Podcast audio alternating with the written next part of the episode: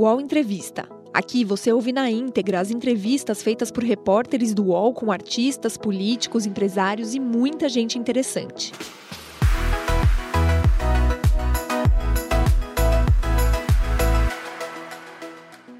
Olá, ministra Marina Silva, pré-candidata a deputada federal. Bom dia, seja bem-vinda aqui ao nosso programa. Bom dia, Fabíola. Bom dia é, a todos que estão nos acompanhando, Alberto, Marilice. Muito bom estar aqui com vocês. Alberto Bombig comigo na entrevista. Bom dia, Bombig. Bom dia. E a Marilis Pereira Jorge, que também é nossa comentarista aqui do All News. Bom dia, Marilis.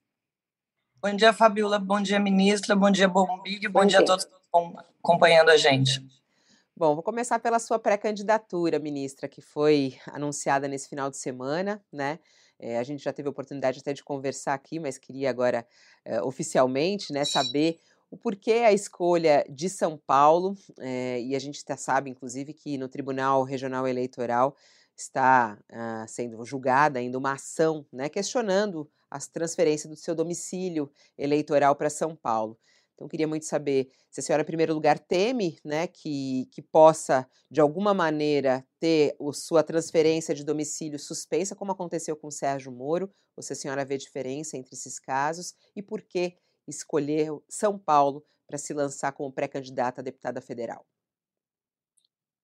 Em primeiro lugar, sábado foi uma festa linda, com mais de 500 pessoas que estavam ali para é, chancelar esse esforço de contribuir para que a gente possa, no Congresso, debater as questões que estão nos preocupando a todos, como direitos humanos, meio ambiente, políticas sociais, saúde, educação, aonde os pacotes da destruição do governo o tempo todo estão ameaçando a legislação brasileira e querendo deslegitimar na prática a Constituição de 88.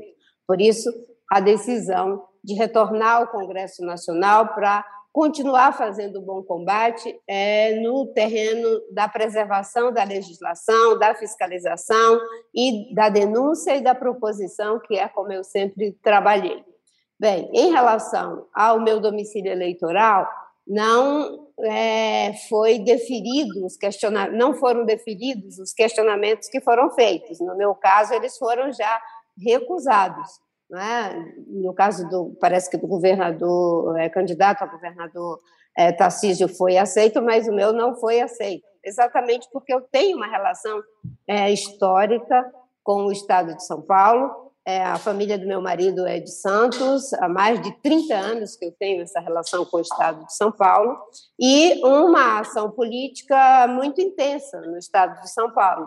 Não por acaso, as minhas três campanhas à presidência da República foram sediadas aqui no estado de São Paulo. Se você fizer um levantamento da minha agenda de reunião, de debates, de conferências no Brasil, a maior incidência é no estado de São Paulo. Então, eu tenho, de fato, um vínculo que vem desde 1900 em 79, quando a primeira vez eu desci em São Paulo, já morei aqui alguns períodos, inclusive em Santos, e a legislação estabelece que para ter o reconhecimento do domicílio eleitoral, você pode tê-lo em função de laços familiares, em função da ação política e de fatores que não sejam necessariamente você estar fixado naquele é, local até porque eu sempre transitei muito. E quando você é candidata à presidência da República por três vezes, o teu domicílio passa a ser talvez em qualquer lugar é, do país, porque você tem ali uma relação intensa com as 27 unidades da federação. Obviamente que Brasília e São Paulo é o lugar onde eu tenho essa maior incidência e o meu estado do Acre, que já me deu dois mandatos de senadora para uma causa que é de todos os brasileiros e não só dos brasileiros do mundo. Ministra, deixa eu aproveitar essa, essa questão sobre a sua candidatura. Desde 2010 é a primeira vez que a, a senhora decide não se candidatar à presidência. O que, que a levou a tomar essa decisão? Bem, nós, eu já contribuí três vezes como candidata à presidência da República. Participei do debate, sempre com responsabilidade em termos programáticos, sempre procurando fortalecer a democracia, um ambiente político que fosse saudável, que não fosse dessa polarização tóxica, que não deixa florescer absolutamente nada fora da polarização, que acabou levando a que surgisse Bolsonaro, não é? sempre contribuir com o debate das questões sociais, das questões ambientais, de um processo de desenvolvimento econômico que criasse um novo ciclo de prosperidade. Nesse momento, em função de vários fatores, eu estou, é, graças a um debate intenso que foi feito no meu partido e de pessoas fora do partido no Brasil inteiro, de que deveria voltar ao Congresso, eu assumi esse compromisso de continuar contribuindo com a agenda do desenvolvimento sustentável, do combate às desigualdades, do respeito à diversidade, é, no Congresso Nacional, porque ali é uma frente de destruição. Hoje nós vivemos uma lógica que está sendo impetrada pelo Centrão, que é de não respeitar a Constituição de, a, Constituição de 88, eles não se conformam com a questão ambiental, com os direitos humanos, com a autonomia da Polícia Federal, do Ministério Público, eles não se conformam com o respeito né, a, a, ao Estado Democrático de Direito, eles não se conformam com os ganhos na agenda ambiental e nesse momento há um processo de destruição mesmo de tudo isso. Então, lá se pode fazer esse bom combate de legítima defesa da democracia e das leis infraconstitucionais que hoje estão duramente ameaçadas, porque esse governo ele opera na lógica da corrupção normativa. Ele pratica a corrupção normativa, que é de mudar a lei para deixá-la em conformidade com o crime, na questão ambiental, do garimpo e de tantas outras agendas. Ministra, é, nos poucos debates que o presidente Jair Bolsonaro participou em 2018, a senhora protagonizou ali os momentos de tensão, de confronto direto com ele. Eu, puxando aqui pela memória, mas se eu não me engano, a senhora até saiu bastante bem em algumas dessas, desses duelos, digamos assim. É, eu queria que a senhora fizesse um, um, uma, um, pequeno balanço de como a senhora enxergou esses, quatro, esses três anos e meio do governo Bolsonaro e com base na sua experiência de ter concorrido com ele, ter participado de debates, que conselho a senhora daria aí para, para quem este ano enfrentará o Bolsonaro é, nas eleições, no caso mais específico, o Lula e o, e o próprio Ciro Gomes? E a Simone Tebet, obviamente. Bem, primeiro eu acho que tem uma diferença é, é, muito grande daquele Bolsonaro de 2018 para o que temos agora. Em 2018, uma grande parte, eu diria a maioria de nós, subestimamos o Bolsonaro.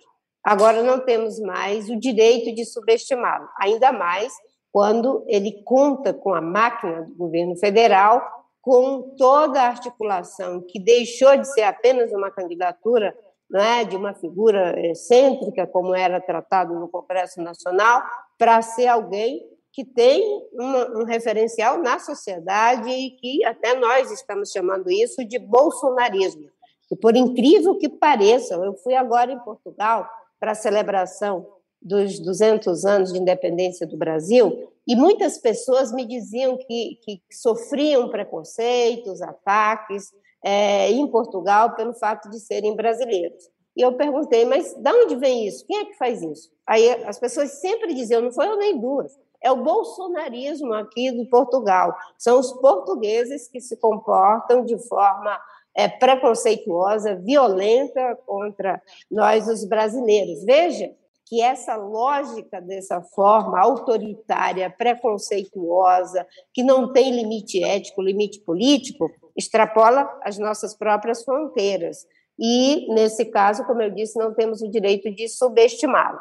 Os poucos debates que participamos, porque infelizmente ele sofreu aquela facada, algo que é terrível, que não pode acontecer na dinâmica política, porque são atos de violência, né? foram poucos debates. Mas ele é uma pessoa que não tem conteúdo, não tem propostas, tem uma visão tacanha do mundo, da democracia, de uma série de temas mas ele entra numa frequência política de fazer um discurso que é o discurso do ódio, é o discurso do preconceito, e que, infelizmente, tem uma aderência contraditória, às vezes, em diferentes setores da sociedade, e é isso que dá os índices que ele apresenta ainda na pesquisa eleitoral, e que eu espero que muitas pessoas comecem a perceber que o Bolsonaro é responsável pelo aumento da pobreza, ele é responsável pela desorganização econômica, ele é responsável pelo aumento do ódio entre irmãos brasileiros que hoje estão se degradando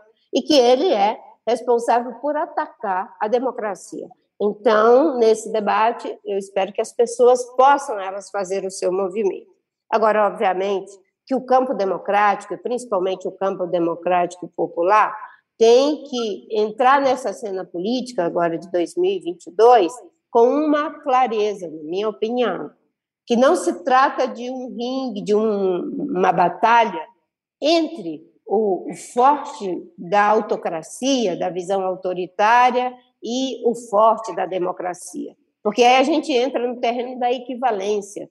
Não. Agora, os candidatos, os partidos, têm que ter a humildade de chamar para a cena política a sociedade, os diferentes setores da sociedade, que eles sejam os fortes defensores da democracia. E isso se faz com um programa de governo que dialoga com diferentes setores, que não entra na lógica de que, ah, você não tem a quem apoiar porque ou sou eu ou é o Bolsonaro. Não.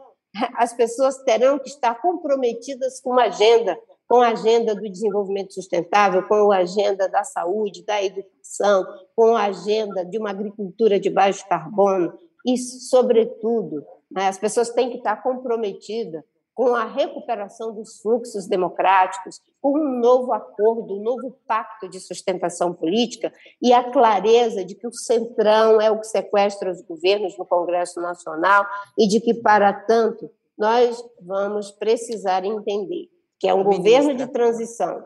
Uhum.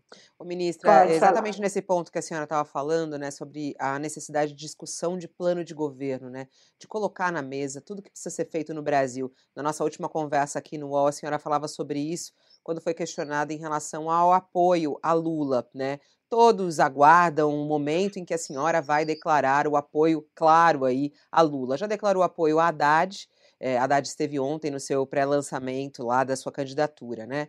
Agora, em relação a Lula, é, na nossa última conversa também a senhora falou que ele ainda não tinha lhe procurado, pedindo esse apoio formal, ele diretamente lhe procurado. Ele já te procurou ou ainda não, ministra?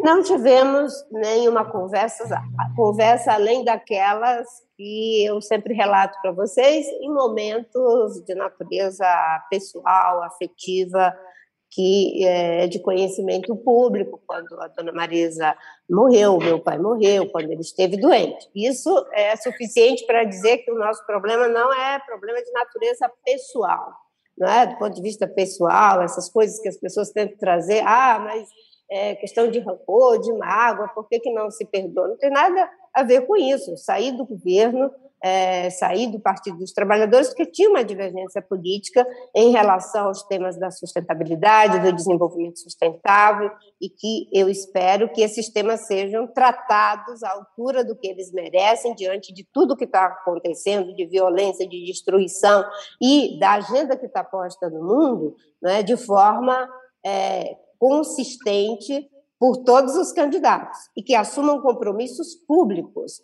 é, no caso é, da candidatura do ex-presidente Lula, no meu entendimento, quando foi falado a questão de desmatamento líquido zero, eu fui uma das primeiras a criticar essa questão, né? E parece que já houve um reposicionamento.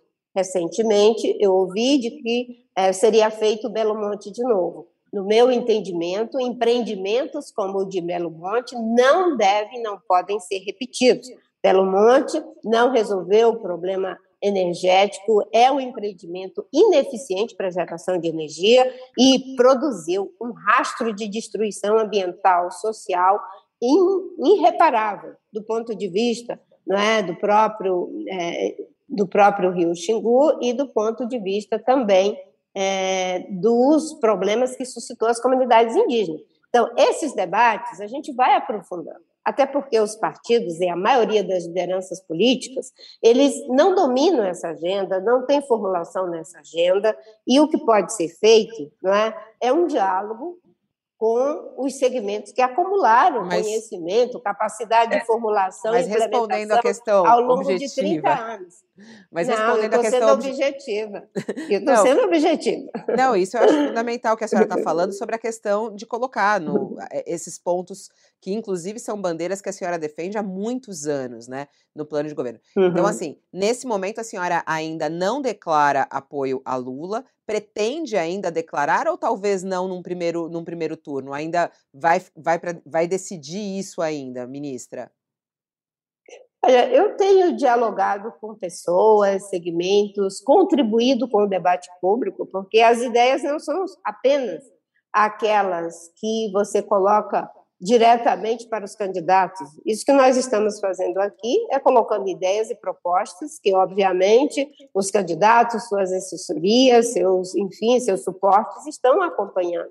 O que eu posso dizer é que eu tenho abertura para o diálogo, mas é em cima desse conjunto de questões que estão postas.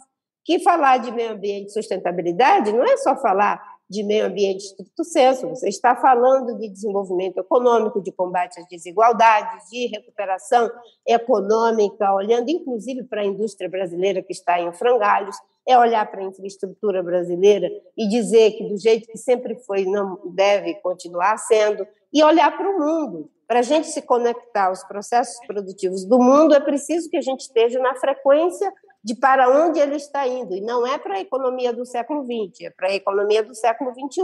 Então, esse diálogo eu tenho total disposição de fazer, eu tenho senso de responsabilidade em relação à democracia, ela é muito maior do que qualquer é, divergência, de qualquer coisa que seja é, é, pontual, mas, obviamente, que nós precisamos ter uma estratégia de não ser apenas mudar de governo, mudar a realidade. Nós temos que ter uma estratégia de derrotar mais do que o Bolsonaro, derrotar o bolsonarismo. Nós temos que ter uma estratégia de compreender que a democracia no Brasil precisa ser ampliada, consolidada, e de que o que nós fizemos no passado não pode se repetir. É preciso criar um ecossistema saudável para a democracia brasileira, aonde já se viu, você tem uma polarização tão tóxica que nada floresce embaixo, tudo precisa ser destruído.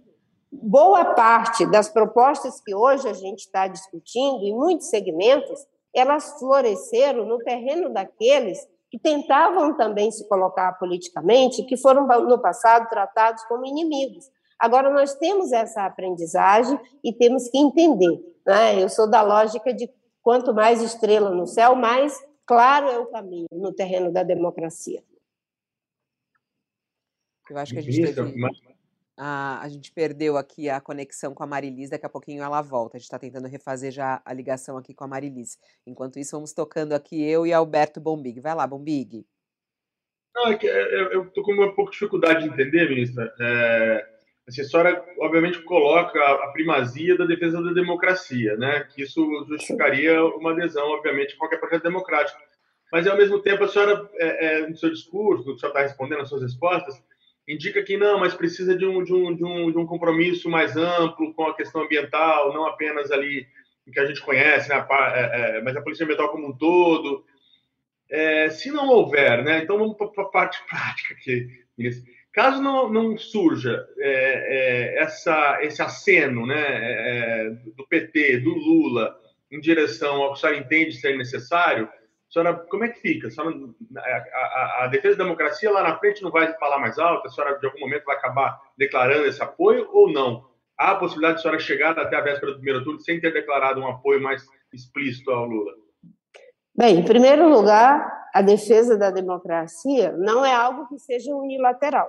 Né? É, a defesa da democracia, a responsabilidade com ela, os gestos, os movimentos que se faz para que ela se torne vitoriosa nessas eleições é algo que é feito pela sociedade, é algo que é feito pelos candidatos também, fazendo, digamos, gestos e produzindo atos que favoreçam também a democracia. Eu vejo que há um esforço de ampliar. Obviamente que eu espero que haja uma ampliação também em relação à agenda que eu defendo. é, historicamente, se você for olhar, é? o que tem sido a minha relação com o Partido dos Trabalhadores no campo democrático, o que tem sido a minha relação com o ministro Ciro Gomes, porque são várias as possibilidades, vocês mesmos falaram, no campo democrático, nós temos outras candidaturas também, do Ciro Gomes, da Simone Tebet, e a rede tomou a decisão de liberar as suas lideranças políticas para, e os seus militantes para o apoio no campo democrático popular, ou seja, o Ciro ou Lula. E é isso que está acontecendo. E eu estou buscando mostrar que é fundamental que seja feito um gesto na direção dessas questões que são relevantes, afinal de contas, eu concorri por três vezes, dialogando com o Brasil sobre as propostas que eu estou falando. Se nós valorizamos a democracia, essas questões devem ser consideradas. Afinal de contas, talvez não termos considerado, e eu falo, evocando também para mim, pensando o, protesto, o processo histórico, não apenas individualmente, né? talvez não termos considerado isso é o que faz com que a gente tenha aí o retorno da visão autoritária de governo. Poxa vida, nós recebemos três vezes os sinais da sociedade de que se queria uma mudança no campo democrático. Veja, ter é, 19 milhões e 600 mil votos em 2010 defendendo essas questões mostra que a sociedade acha que isso é relevante.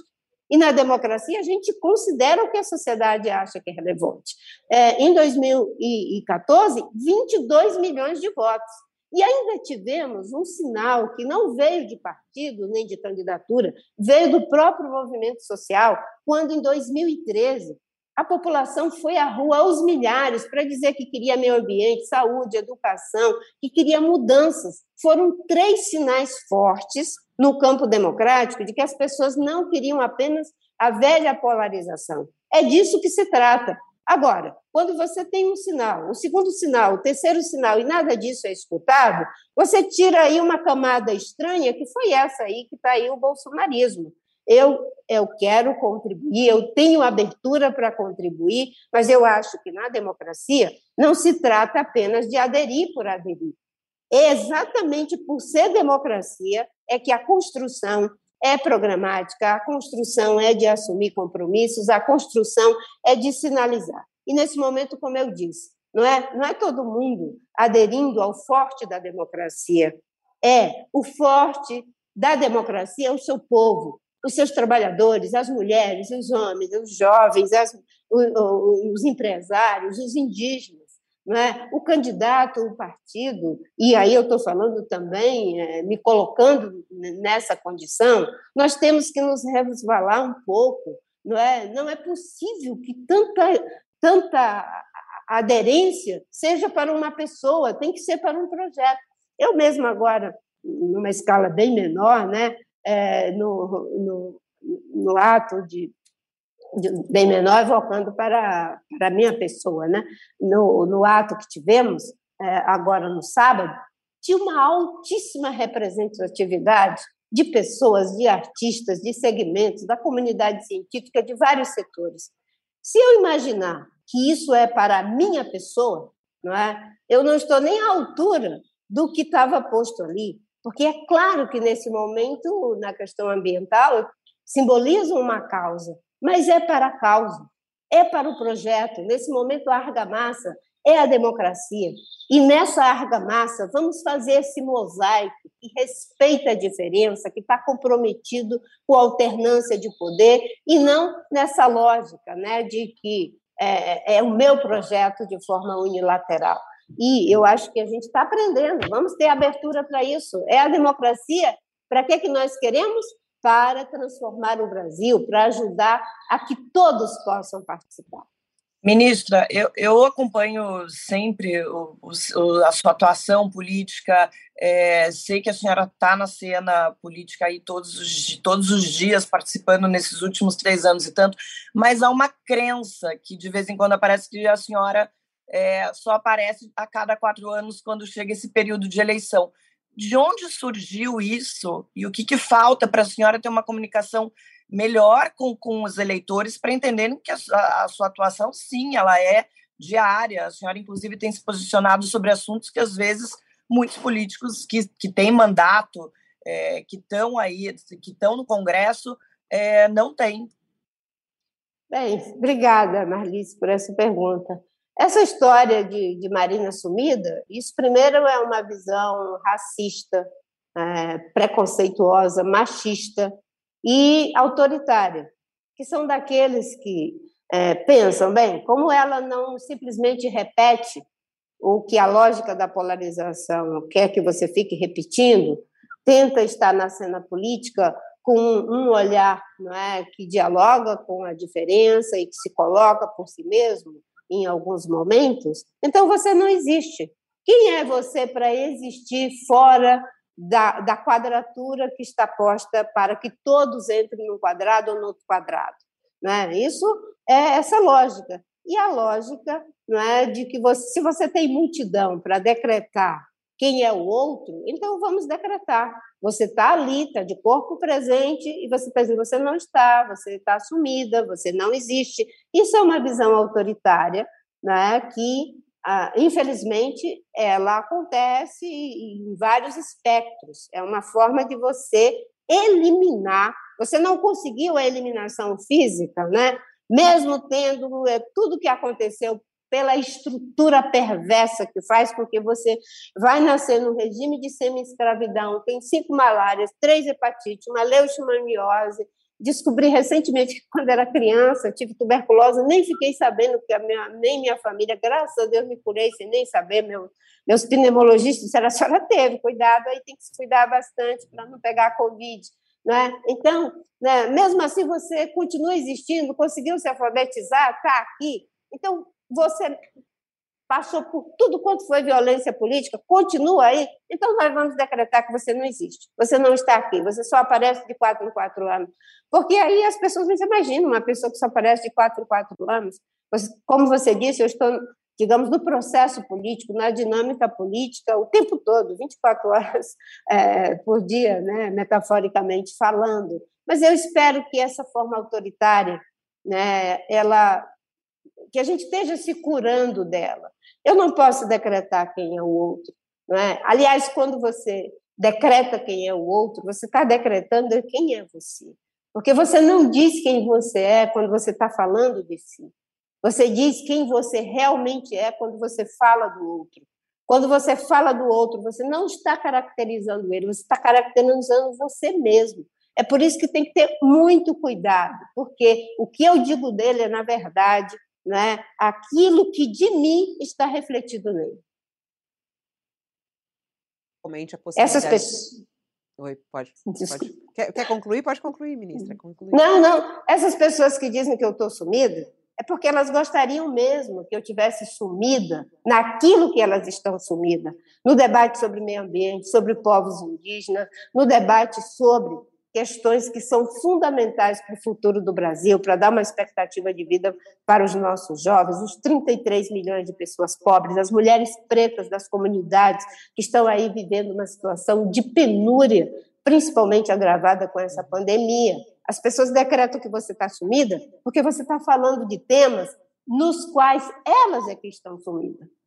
O ministra, está totalmente descartada a possibilidade da senhora ser vice eh, de Haddad aqui em São Paulo, porque essa informação ficou circulando.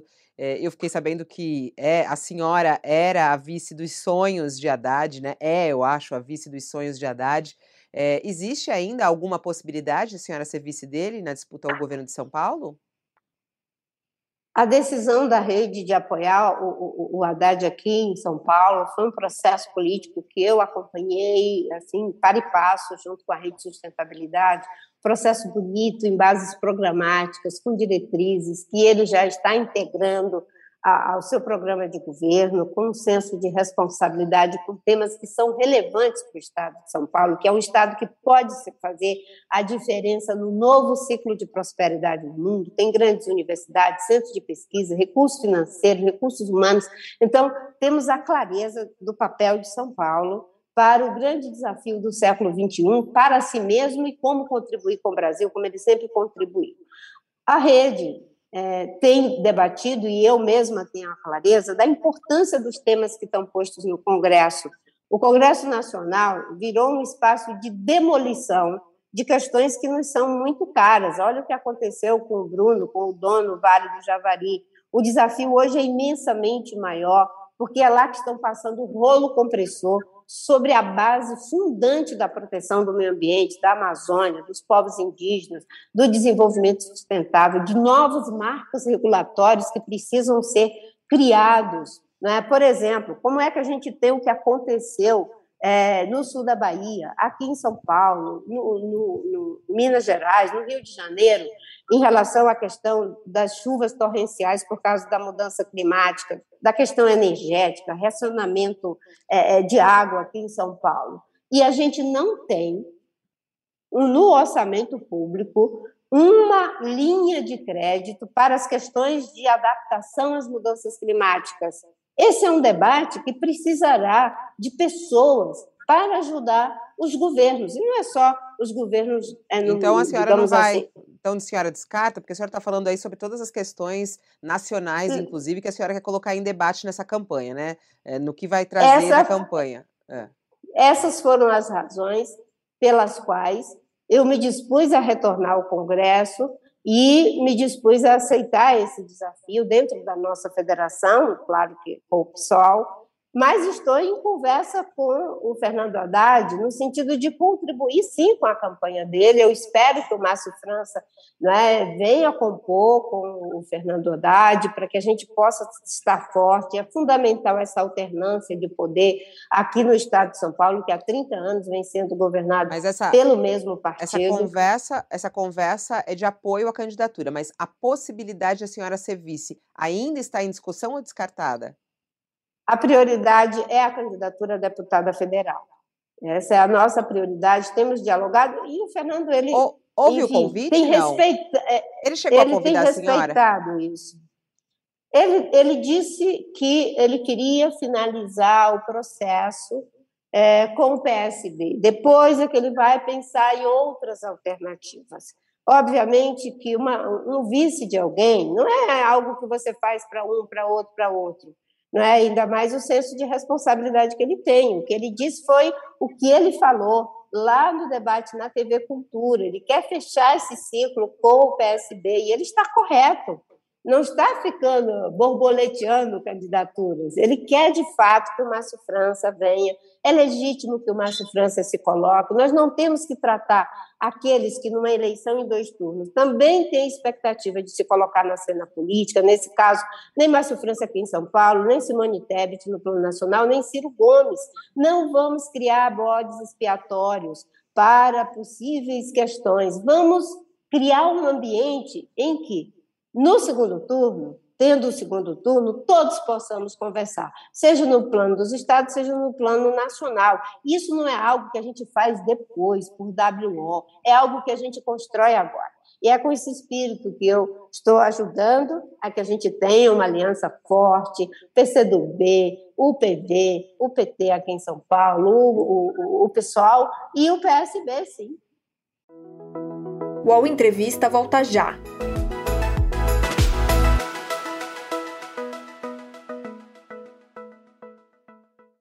Oi, eu sou o Edgar Piccoli e trago boas notícias. Isso, Trago Boas Notícias é um podcast original Spotify produzido pelo UOL para você se informar e relaxar. As histórias que eu conto aqui são de Ecoa, a plataforma do UOL por um mundo melhor. De segunda a sexta-feira, às seis da tarde, tem um novo episódio grátis no Spotify e no UOL. Dá também para baixar e ouvir offline, quando você quiser.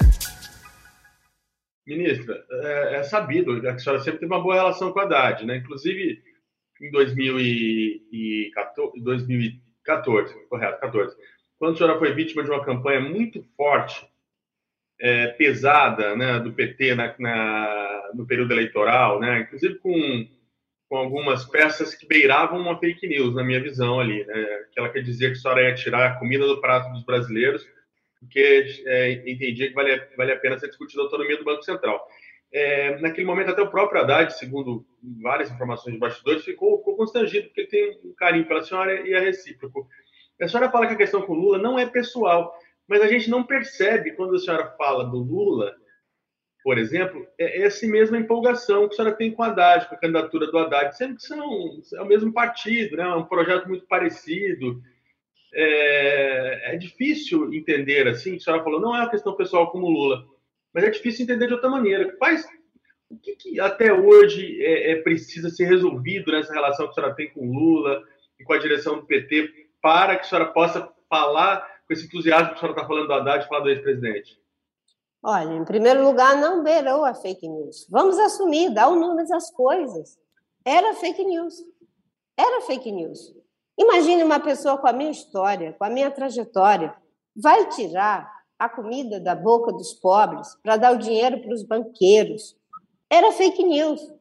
E era também uma série de outras questões que eu espero fiquem no passado, que não se repitam com ninguém, não é com a Marina, a violência política não é bom para a democracia, não é bom para as políticas de longo prazo que a gente quer. Era fake news, vamos assumir. Violência política, destruição de biografia, nunca mais.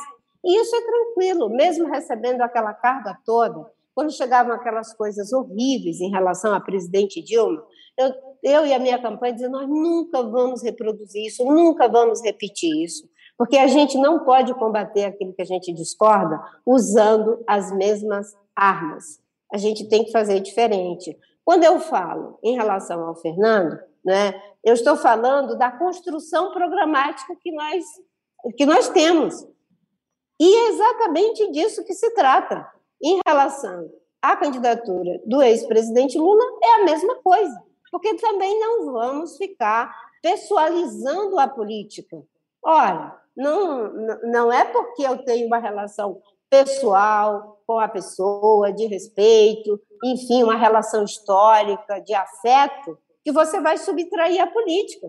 Porque senão a gente estaria criando um clube de amigos. Não é disso que se trata. O interesse público, a cena é, do interesse público é diferente nós apresentamos um conjunto de diretrizes programáticas para o Fernando Haddad, dialogamos em cima disso, ele recebeu imediatamente, é, assimilou isso junto ao programa de governo, até está pedindo a contribuição direta da rede nesse processo de formulação. E o que, é que eu estou dizendo? Que eu estou aberta a fazer isso no campo democrático popular também. Mas não vamos agora levar tudo para o terreno das subjetividades.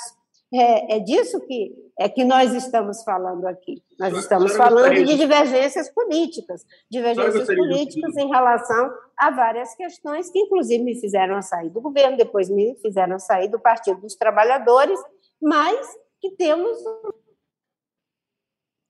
Ah, a gente perdeu a ligação com ela ou não? Com a Marilis? É, vamos voltar não, aqui. aqui. A Marilis está aqui. Eu acho que foi com a própria Marina Silva que a gente perdeu a ligação. A gente está tentando refazer a conexão, ela falando aí sobre a questão do apoio a Lula.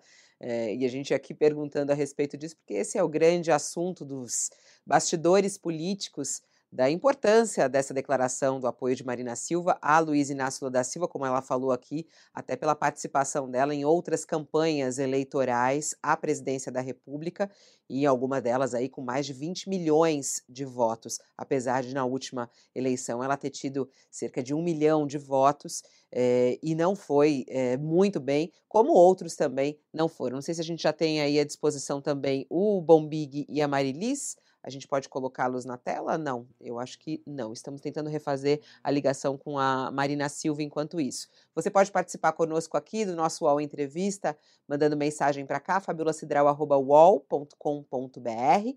Você pode participar também pelo nosso WhatsApp, que é o 11 91 355 055 é, 91 355 0551. A gente já está com os dois na tela? Podemos colocá-los aqui? Uh, eu não estou ouvindo vocês aqui no meu ponto. Não sei se a gente pode colocar os dois na tela, o Bombig e a Marili. Vocês podem me ouvir? Estão me ouvindo, Bombig? Eu acho que não. Sim. Eu acho que não está me ouvindo. Está me ouvindo, Marilis? Tô, tô te ouvindo sim. Eu acho que o Bombig não. A gente está tentando refazer. Tá me ouvindo também, Mobig? Não, gente, eu estava até explicando aqui, a gente não está te vendo, mas a gente está te ouvindo, pode falar. Eu estava explicando aqui o porquê da insistência da pergunta em relação ao apoio de Marina a Lula. Sim. Seria um peso importante, né? Aí o teu comentário, Bobig, que eu queria uh, saber. Qual seria então, o peso seria do apoio de Marina a Lula, né, nessa, nessa campanha eleitoral? Seria importantíssimo, né? Porque o Lula está fazendo um esforço aí de, de, de, de caminhar para o centro mas ficou claro para mim que a, que a, Marina ainda tem uma, uma certa mágoa. Eu queria até perguntar para ela se a gente conseguisse retomar se um pedido é, de desculpas formal do, do ex-presidente facilitaria nesse diálogo e nesse apoio. Porque quando ela falou de 2014, eu senti que ela ainda está um pouco magoada com, com a forma como essa relação foi conduzida. Para o Lula, seria muito importante, sim, esse apoio dela, é, da, da, forma como ela tem, inclusive, declarado ao Haddad. Eu acho que a gente já voltou aqui com a, a imagem da Marina Silva. Vamos ver se a gente já consegue. Não sei se ela estava ouvindo também nos bastidores. É, Sim, eu estava ouvindo. Ela estava uhum. ouvindo. É, eu acho que está tá feita a pergunta aí já. Tá, eu, eu, dizendo que um, apoio, uma, um pedido de desculpa formal na campanha seria um gesto importante para a senhora? Primeiro, vamos desmistificar essa história de mágoa.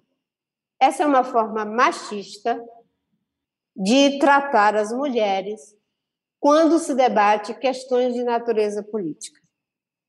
Quando são os homens, quando está dialogando com o Alckmin, por exemplo, você diz, ah, estão conversando, estão dialogando, estão vendo uma série de questões, de divergências que já tiveram no passado entre PT e PSDB, e que são divergências que são bem relevantes. Eu não vi ninguém ficar repetindo a exaustão de que tinha problema de mago. Mas é muito fácil colocar nas mulheres esse rótulo de que elas não se comportam com racionalidade, de que elas se comportam sempre com questões de natureza, de humores. Não é uma questão de humor, de mágoa, de natureza subjetiva. Né? Eu tenho repetido a exaustão de que temos divergências políticas. Eu não saí do governo em função de mágoa. Nós estávamos fazendo uma agenda fantástica de reduzir desmatamento em 83% durante quase uma década, de termos sido o país que deu a maior contribuição para a redução de emissão de CO2, de termos sido o país que criou 80% das áreas protegidas do mundo de 2003 a 2004. Ninguém sai do governo só porque quer sair. Tinha uma divergência. Estava induzindo o presidente o governo do Mato Grosso, o Blairo Maggi, o Ivo Cassol de Rondônia e o Mangabeira Unger e o, enfim, uma série de, de pessoas que não entendem da agenda ambiental a revogar o plano de prevenção e controle do desmatamento da Amazônia. Então, nesse contexto, eu saí do governo. E depois saí do, do, do, partido e fui colocar esses temas publicamente, tendo 19 milhões de votos, debatendo desenvolvimento sustentável, tendo uma relação de respeito com a presidente Dilma, com o Serra, em todas as campanhas que eu participei, tendo uma atitude, não ficar repetindo a exaustão. Ninguém me viu comemorando quando o presidente Lula foi preso, ou qualquer coisa dessa natureza. Dei uma gulgada aí para poder ver como é que se trata a divergência política. Agora, não se trata apenas de pedido de desculpa, de pedido de perdão. Isso está resolvido. Nós conversamos, eu repito isso à exaustão. Trata-se de um diálogo em cima de propostas, em cima de ideias. É difícil conversar com uma mulher preta? É difícil conversar com uma ex-seringueira? É difícil conversar com alguém que tem dessa trajetória, pelo que eu conheço do presidente Lula, da trajetória dele, da história dele, do, do histórico dele. Isso é algo que é, é o mais natural possível. Não é uma questão de mágoa. Eu vou fazer um apelo, porque houve isso né, de outros segmentos, mas é, isso a exaustão é uma desqualificação das minhas ideias, das minhas propostas, de tudo aquilo que ao longo da vida, inclusive dentro do Partido dos Trabalhadores, eu ajudei a construir, né? Ver o Bruno e o Felipe sendo assassinados cruelmente desse jeito, como eu vi o Chico Mendes, que foi enquadrado na Lei de Segurança Nacional lá no passado, junto com o próprio ex-presidente Lula, e que eu estava ali, não é? É? enfim, eu até peço desculpa pela veemência, mas é que aqui vocês me deram essa oportunidade, eu agradeço por essa oportunidade de fazer esse diálogo, não é? De que né, as mulheres elas têm ideias, elas têm propostas, elas têm é, divergências políticas e da mesma forma que com os homens não são questões de mágoa, são conversas políticas, que assim também o sejam. Porque tem até a ver com aquilo que vocês falaram anteriormente, né? É, sumida. Por que, que ninguém decreta que o Alckmin estava sumido, que o Ciro estava sumido, que o Haddad está sumido? É mais fácil decretar que é uma mulher preta que está sumida porque nós já somos sumidos na história. E se você é preto, seringueiro, lá do meio da floresta, de populações tradicional, você é incomparavelmente sumido. É? Então, acho que o debate é nessa natureza. Eu tenho essa abertura, eu tenho a noção de tudo que está posto aí, mas eu também, na democracia, não trabalho com a lógica de apoios incondicionais, de apenas aderências. E eu sei que não é isso que o ex-presidente Lula é, precisa disso que ele precisa e nem é isso que ele quer. Eu uhum. acho que ele tem o tempo dele pelo diálogo e eu também estou me colocando né, para o diálogo. Peço eu desculpas, tá, ministro? Só antes de passar para a Marilisa, só queria pedir desculpa, não foi essa a minha intenção. Eu, eu imagino, eu imagino que não, com certeza, e estamos desculpados e que a gente tire isso da frente. Combinado. Ministra, a, a senhora foi uma das únicas pessoas aí da cena política a se manifestar sobre o caso da menina de 11 anos que teve o direito ao aborto negado por uma juíza. A gente tem uma, é, uma, uma bancada evangélica com vários projetos no Congresso que querem proibir o aborto, inclusive nas, é, nas, nas é, ocasiões, nas situações em que ele hoje é previsto é, ser feito legalmente. Desculpa que meu gato está miando aqui. É, qual a sua posição sobre essa questão do aborto? A senhora, enfim, é, tendo um, um, um, mandato como deputada federal, se, esse, se essa pauta voltar ao Congresso? De participar do debate, sem essa lógica de ficar é, demonizando o debate. Nem quem tem uma posição contrária apresenta os argumentos em relação a essa posição contrária, e nem quem tem a posição a favor e reapresenta os seus vastos argumentos em relação a essa posição a favor. Naquilo que já está estabelecido em lei, não devemos ter nenhum tipo de retrocesso. Aliás, o que a criança sofreu foi né, uma dupla violência, tanto em relação ao crime que foi praticado contra ela, quanto a uma pessoa tentar induzir aquilo que ela já tem por direito, porque ela é um sujeito de direito.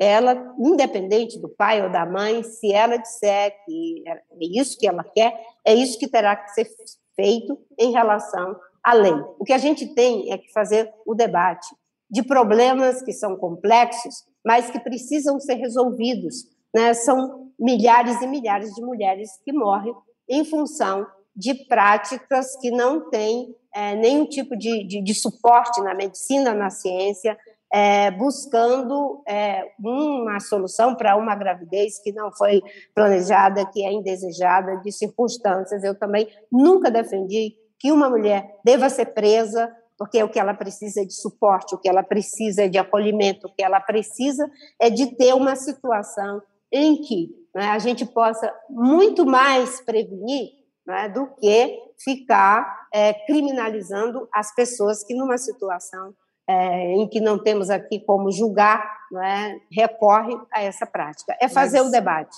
E agora... eu faço isso com muita transparência, porque historicamente vocês sabem que sempre paguei o preço por isso. E vocês sabem que muitas pessoas estão querendo que o debate vá para essa agenda dos costumes, porque é aí que eles vão fazer né, o que sempre fizeram. Né? Isso já foi utilizado contra mim, enfim, de uma forma, eu até acho que injusta.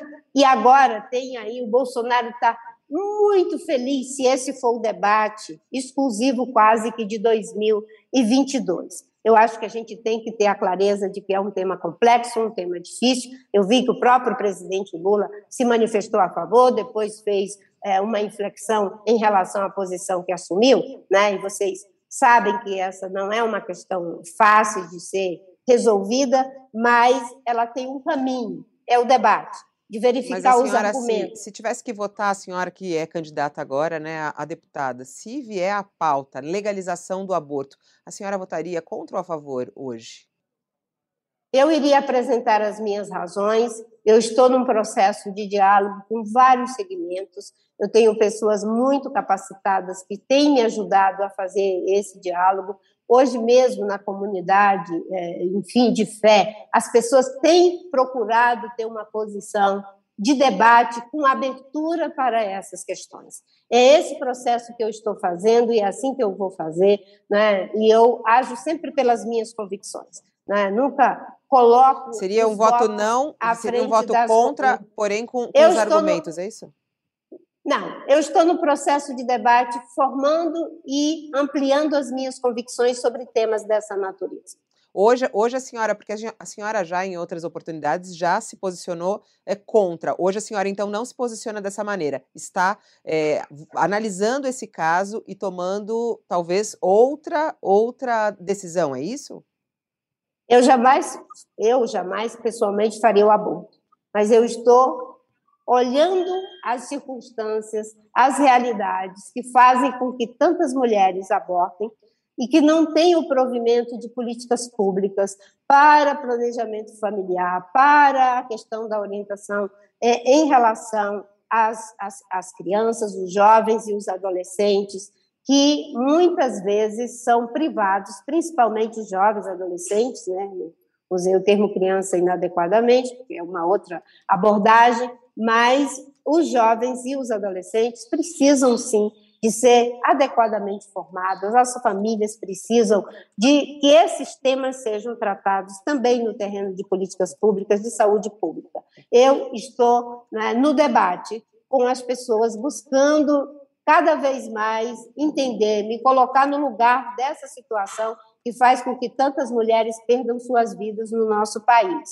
E, obviamente, o debate no Congresso Nacional, quando ele acontecer, cada um de nós vai se posicionar no mérito do que está acontecendo.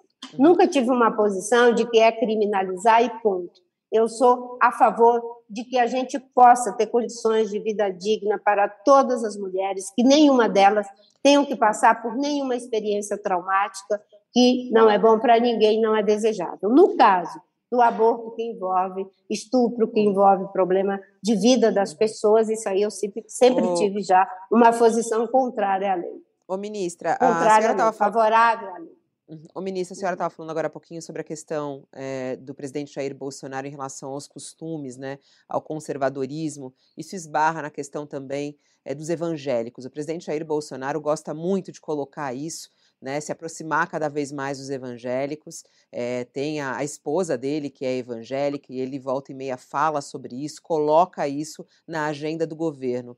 É, e aí tem essa história do MEC, né, que o presidente Jair Bolsonaro, segundo relatos do ministro da Educação, é, pediu para que pastores evangélicos fizessem ali o seu lobby entre os prefeitos, abriu essa porta aos pastores evangélicos no MEC. Queria uma análise sua sobre a gravidade desse caso e até que ponto é, essa, esse jeito do presidente Bolsonaro em relação aos evangélicos tem trazido mais preconceito em relação aos evangélicos. A senhora, como evangélica, como se sente em relação a esses episódios? Eu acho que a instrumentalização da fé não é bom em nenhuma situação. E a instrumentalização da fé pela política também não é boa. Acho que nesse momento não é uma batalha para conseguir o voto dos evangélicos. É dos cidadãos que são evangélicos, dos cidadãos que são católicos, dos que são espíritas, dos que são ateus, dos que são da Umbanda, de qualquer que seja o credo religioso ou não. Essa forma de ficar o tempo todo né, colocando as pessoas no locus da sua religião, na relação com a política, é a politização da fé. ou, ou, ou, digamos assim, uma tentativa de instrumentalização da política pela fé. São dois reais diferentes. Eu, como é, alguém que está na cena pública, quando eu fui senadora, quando eu fui ministra, eu fazia políticas públicas para todas as pessoas. E na minha equipe, é, é natural que você tenha ali as pessoas que têm as competências para fazer as coisas. Não é porque ela é evangélica.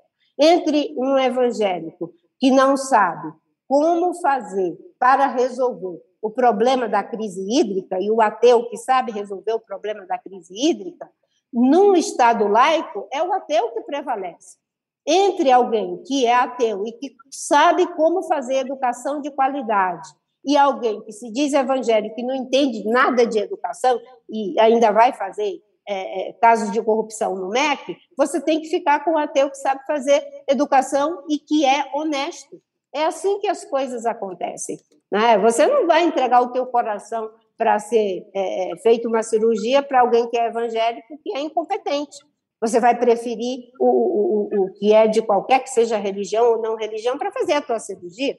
É assim que tem que ser. Essa politização é ruim. E aí eu acho que as pessoas acabam generalizando isso. É todo mundo tratando como, ah, eu voto dos evangélicos, eu voto. Não, eu voto dos cidadãos e das cidadãs brasileiras, evangélico, católico, quem crê, quem não crê, precisa de política pública, de educação, de saúde, de meio ambiente, precisa de emprego, para que a gente possa combater aí os 33 milhões que estão passando fome.